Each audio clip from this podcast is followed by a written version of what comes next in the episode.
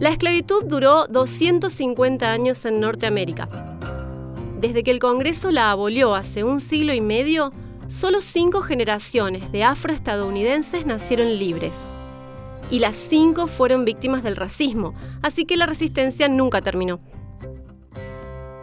Después de la guerra civil, muchas personas de color se iban a los estados del norte y ahí a lidiar con la eterna lucha por conseguir dónde vivir dignamente.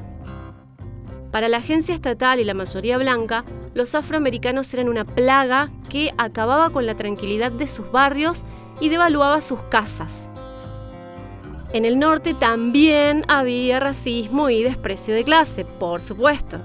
Nadie quería de vecino a un negro, ni a un chino, ni a un inmigrante pobre. Pero al menos ahí se podía hacer algo que no tuviera que ver con la servidumbre. Por ejemplo, se podía avanzar en un oficio como la medicina. No digo carrera porque tampoco vayan a creer que las universidades los recibían con los brazos abiertos.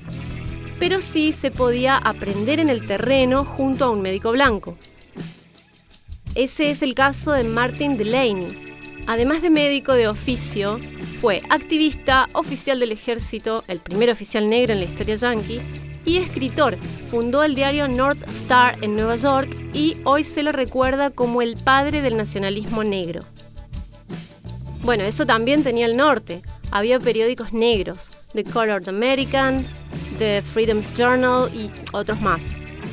A este, a Estrella del Norte, lo fundó Delaney junto a Frederick Douglass, que fue otro regroso escritor y reformador social, ocupó cargos públicos, apoyó el sufragio femenino con argumentos que dejaban de cara a todos, un intelectual, que era lo que menos se esperaba de un negro que encima había sido esclavo. En fin, no estaba tan terrible allá la cosa como en el sur, donde sí era asperísimo en todos lados. Salvo en Nueva Orleans. En esa ciudad, que está en Luisiana, había un poco más de tolerancia la gente no era tan puritana porque venía de una herencia católica, francesa y latina, era más bohemia y le gustaba la fiesta. ¿Se acuerdan que lo contamos? En aquellos tiempos difíciles para los negros, en Nueva Orleans se disfrutaba más al verlos tocar y cantar que al matarlos a golpes en la calle y prenderles fuego. Porque era así, perdón por lo gráfico, pero eso es lo que se vivía. Billie Holiday, acá en esta canción, cuenta de los extraños frutos que crecen en los árboles del sur. Canta sobre el aroma de esos frutos, el hedor de esos cuerpos colgando de los árboles. Está documentado que más de 4.400 negros fueron linchados como un espectáculo público entre 1877 y 1950.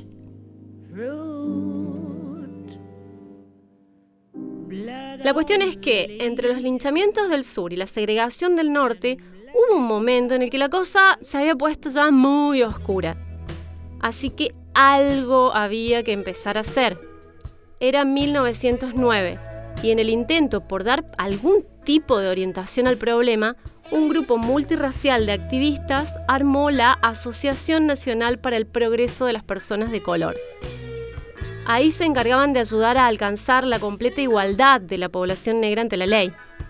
En un principio esta movida brilló, pero después fue muy cuestionada por corrupción.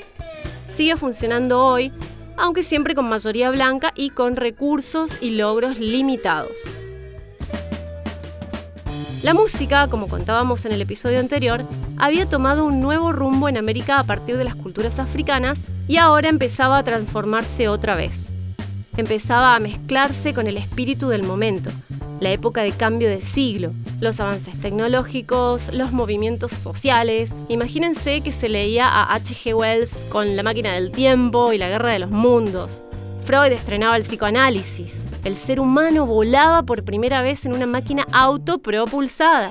Y miren esta coincidencia. Al mismo tiempo que volaba el primer avión, un arqueólogo descubría en Creta el lugar histórico donde surgió la leyenda de Ícaro. ¡Una locura! Era la Belle Époque en Europa y se gestaban las vanguardias artísticas, el expresionismo alemán, el fobismo francés, en fin, más que nunca el ánimo general era optimista y ambicioso. Y aparece el jazz. Los movimientos obreros también eran optimistas y ambiciosos. Por eso en esta época se empezaron a organizar a full contra la explotación. Estados Unidos era el más dinámico estado capitalista del planeta y en este contexto de democracia y de esclavos libertos, para el resto del mundo intelectual ningún país parecía ilustrar con más precisión las ideas de Marx. Claro, en Europa y en el mundo entero se entendía lo que entendimos todos siempre, que la guerra de sucesión se había dado porque el proyecto Yankee de igualdad ante los ojos de Dios no toleraría trabajo esclavo. Y como ya vimos, no había sido por pura justicia social la cosa, pero en general se percibía que sí. De hecho, el mismo Marx, en un semanario británico, había felicitado a Lincoln por la guerra. Le había dicho que el proletariado europeo apoyaba resueltamente a los estados del norte y que ahora que los trabajadores negros serían iguales a los trabajadores blancos, estos últimos dejarían de pavonearse con el alto privilegio que supuestamente tenían por poder venderse a sí mismos y elegirse el amo.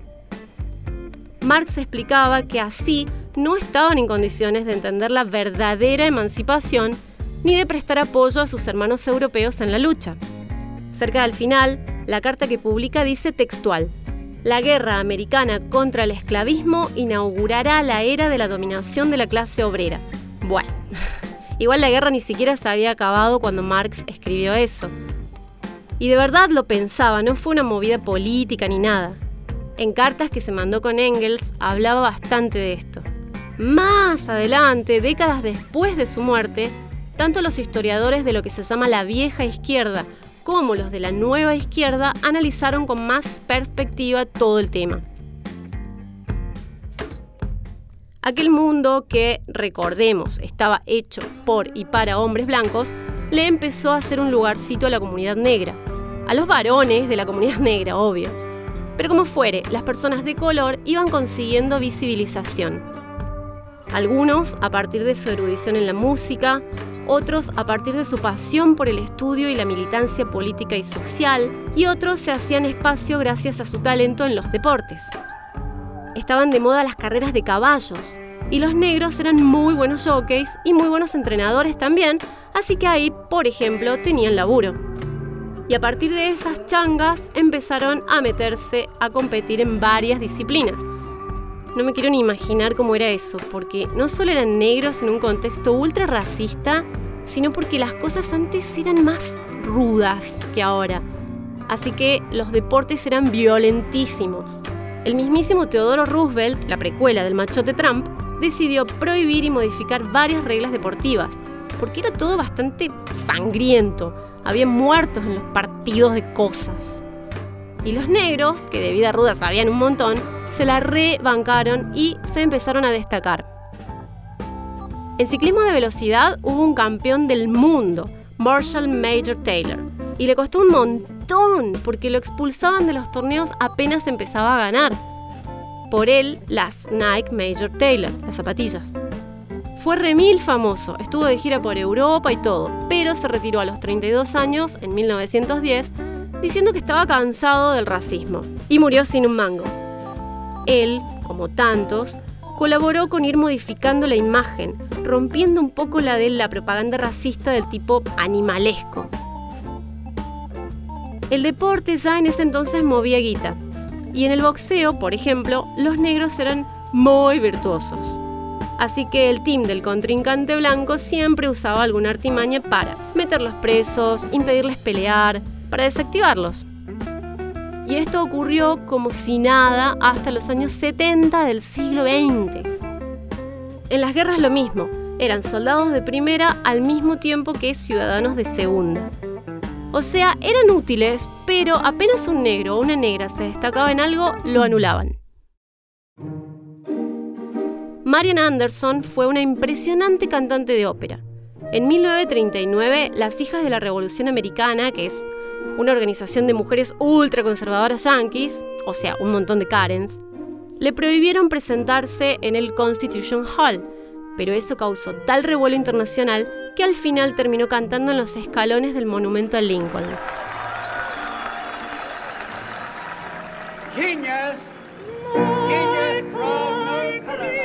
Una multitud fue a verla. Más de 75.000 personas y millones la escucharon por la radio. Está en YouTube. Si conocen la serie Mrs. America con Kate Blanchett, sabrán qué onda con las hijas de la revolución o DAR. Y un chusmerío, Marian Anderson, que estaba de paso por Washington en ese momento, cantó y todo bien, pero los hoteles estaban segregados, así que paró en lo de Albert Einstein. Para ubicarnos en el tiempo un poquitín, Einstein en esas épocas ya había publicado sus logros de física más grosos y andaba encarando la teoría de campo unificado, que tanto le gusta a David Lynch. Este famosísimo físico se había venido de Alemania a vivir a la América en el 35, o sea, cuatro añitos atrás. Se vino porque las cosas allá no estaban bien para los judíos. Él mismo entendía la segregación, así que hospedó a la Mariam varias veces durante sus giras. En ese momento se usaba el Green Book, que es la guía de viajes para negros. La peli de Green Book precisamente muestra cómo Vigo Mortensen, en el papel de chofer de Don Shirley, un zarpado pianista negro, llevaba el librín siempre para saber por dónde andar y dónde parar sin tener quilombos durante la gira. Así es como pegó de fuerte el racismo allá. Y empezó siendo una herramienta para mantener a raya una posible sublevación. O sea, el racismo es una tecnología, básicamente. Una tecnología de dominación que encontró suelo fértil en esta sociedad exitista que siempre necesita saber que hay alguien por debajo de uno para sentir que se está ascendiendo. Es un instrumento tan perverso y eficiente que hay racismo hasta dentro de las comunidades negras. Y al evolucionar, se fue sofisticando más y más mediante la propaganda por ejemplo, los yanquis se sacaron de encima la oscuridad del pasado esclavista. ¿Cómo? Promoviendo durante el siglo XX sobre todo la imagen falsa de que el esclavo había sido en realidad un tipo manso, leal, que dormía en cama con colchón y que aceptaba el destino de trabajar para el blanco, que solo unos pocos casos terminaban en desenlace trágico al intentar escapar, pero que esos eran los esclavos más bestias y que al escaparse se dedicaban a la criminalidad. Pues claro, por eso, en cuentos y canciones infantiles, o en publicidad y demás, se mostró al esclavo bonachón, resignado y pacífico. Esto se vio muchísimo en el cine yankee. Hay, por ejemplo, un ultra clásico de Disney de los años 40 que se llama La canción del sur, que es terrible.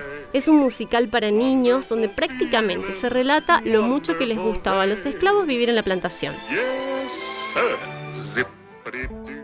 Y siempre, en la pantalla convencional y políticamente correcta, también los negros fueron más lánguidos que los blancos. En las películas de terror, el negro muere primero, conocerán ese meme. incluso en historias muy progres como la de la peli Sueño de Libertad. Ahí fíjense que el personaje de Morgan Freeman estaba resignado y adaptado a la vida en la cárcel. O el negro grandote y buenazo de Milagros Inesperados con Tom Hanks. En este momento no. Ahora en las películas los negros están empoderadísimos contra el racismo. Antes, hasta no hace mucho, sus problemáticas se mostraban en el cine desde un supuesto enfoque revalorizador, pero que en el fondo sostenía un espíritu racista. Ahora, ahora tenemos a Django sin cadenas y a Black Panther. Pero una persona que nació antes de los 90 y tuvo tele en la casa, formó su cabeza con algo de desprecio por el negro. Si no hizo después un laburo mental consciente, probablemente tenga un grado de racismo. En los dibujos animados que vio, que vimos, hay referencias racistas contra los negros, contra los asiáticos, contra los árabes, contra los indios, y no están censuradas hoy. Dumbo, por ejemplo, en la plataforma de streaming de Disney, tiene al inicio la advertencia. Este programa se ofrece tal y como se concibió originalmente. Puede contener referencias culturales desfasadas. Lo mismo para La Dama y el Vagabundo, también de Disney, o para El Libro de la Selva, Los Aristogatos, Peter Pan. En Amazon, Tommy Jerry tiene una advertencia que dice: Los cortos de Tommy Jerry pueden mostrar algunos prejuicios étnicos y raciales que solían ser algo corriente en la sociedad estadounidense. Solían. Eso estaba mal y sigue estando mal hoy en día.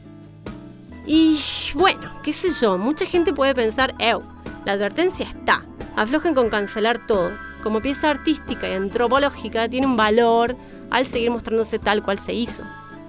Y está bien, es válido pensarlo así.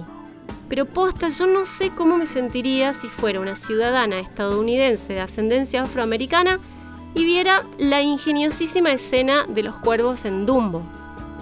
Pero no por hipersensible, sino porque no hubo una reparación histórica aún.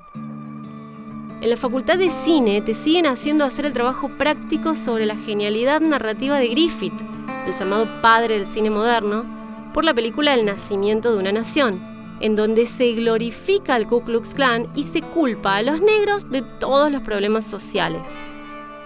¿Cómo se puede sentir un alumno negro? Bueno, muchos y muchas a lo largo de la historia se blanquearon, por así decirlo, que es en definitiva un intento más por encajar. Por eso las voces negras líderes de los movimientos por los derechos civiles en los 60 les pedían a su gente que se parezcan a sí mismos, que no traten de blanquearse para ser respetados en la sociedad. Hasta eso la comunidad negra intentaba hacer. Hoy también, ojo. Les pedían que usen su pelo natural, que caminen con la frente alta, que se apoyen en la musicalidad que llevan en el cuerpo. La forma de caminar que conocemos del mundo del hip hop, con la que se diferencia un negro orgulloso de un negro blanqueado, viene de los ritmos que se marcaba golpeteando partes del propio cuerpo. El funk style, el popping, el locking, el boogaloo, el street dance, el break dance, todos tipos de baile que terminan singularizando una gestualidad concreta. ¿Y por qué ese pedido de encontrar la propia vanidad, si se quiere? Porque los negros y las negras tuvieron incluso que reeducar su postura corporal, tuvieron que entrenarse en dejar de andar agachados. Desde chiquitos lo habían visto en sus mayores y naturalmente lo fueron incorporando. Porque hasta eso, tantas generaciones de actitud servil, que se perpetuó lo que se había constituido como un carácter performativo del cuerpo, esto se ve a penitas en una escena del documental de 2019 Hitsville, The Making of Motown. Ahí una asesora de imagen comenta cómo entrenaba a The Supremes, que era este grupo de tres cantantes, entre las que estaba Diana Ross, para abandonar esas posturas corporales chotas heredadas. Agrego algo, Muchos papás y mamás, incluso hoy, les enseñan a sus hijos a adquirir una actitud de sumisión si pasan cerca de la policía, descubrirse la cabeza si llevan capucha y bajar la mirada en señal de docilidad. Cassius Clay, el gran boxeador negro rebautizado Mohamed Ali, vivía exclamando, soy hermoso, mírenme, soy negro y soy hermoso, soy el campeón. Por esto fue ridiculizado, se decía que era un megalómano, que estaba chapa, en fin. Y lo que estaba haciendo era intentar elevar el espíritu de millones, hacerles mirarse a sí mismos de otra forma. Y hablando de piñas, por esas épocas hubo en el cine una cachetada que se dice que se escuchó en todo el planeta. You saw it. I saw it. Sidney Poitier en In the Heat of the Night le devuelve una bofetada a un blanco. Nunca antes un negro había devuelto el golpe a un blanco en una película mainstream que ganó cinco Oscars. Esa escena mostró al mundo el cambio paradigmático que se estaba empezando a dar en la sociedad a partir del movimiento por los derechos civiles.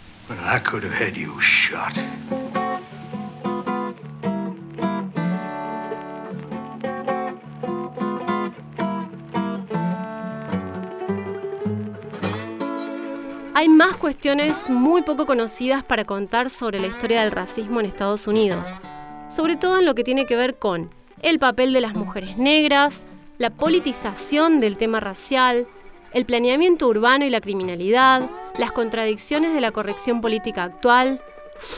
En realidad, da para un podcast entero más. Igual algunas de esas historias van a ir apareciendo más adelante en el programa. Pero en el momento de nuestro relato, algo muy oscuro se había estado gestando de forma silenciosa en el occidente pujante y frenético. Y cuando aparece, fractura todo. Lo contamos en la próxima. Qué bueno que llegaste hasta acá. Te contamos que Parque se sostiene y crece con el aporte económico de su comunidad de oyentes. Si te gusta lo que hacemos, podés suscribirte a Club Parque con una contribución mensual a través de Mercado Pago. Sumate a bancar a los podcasts de Córdoba.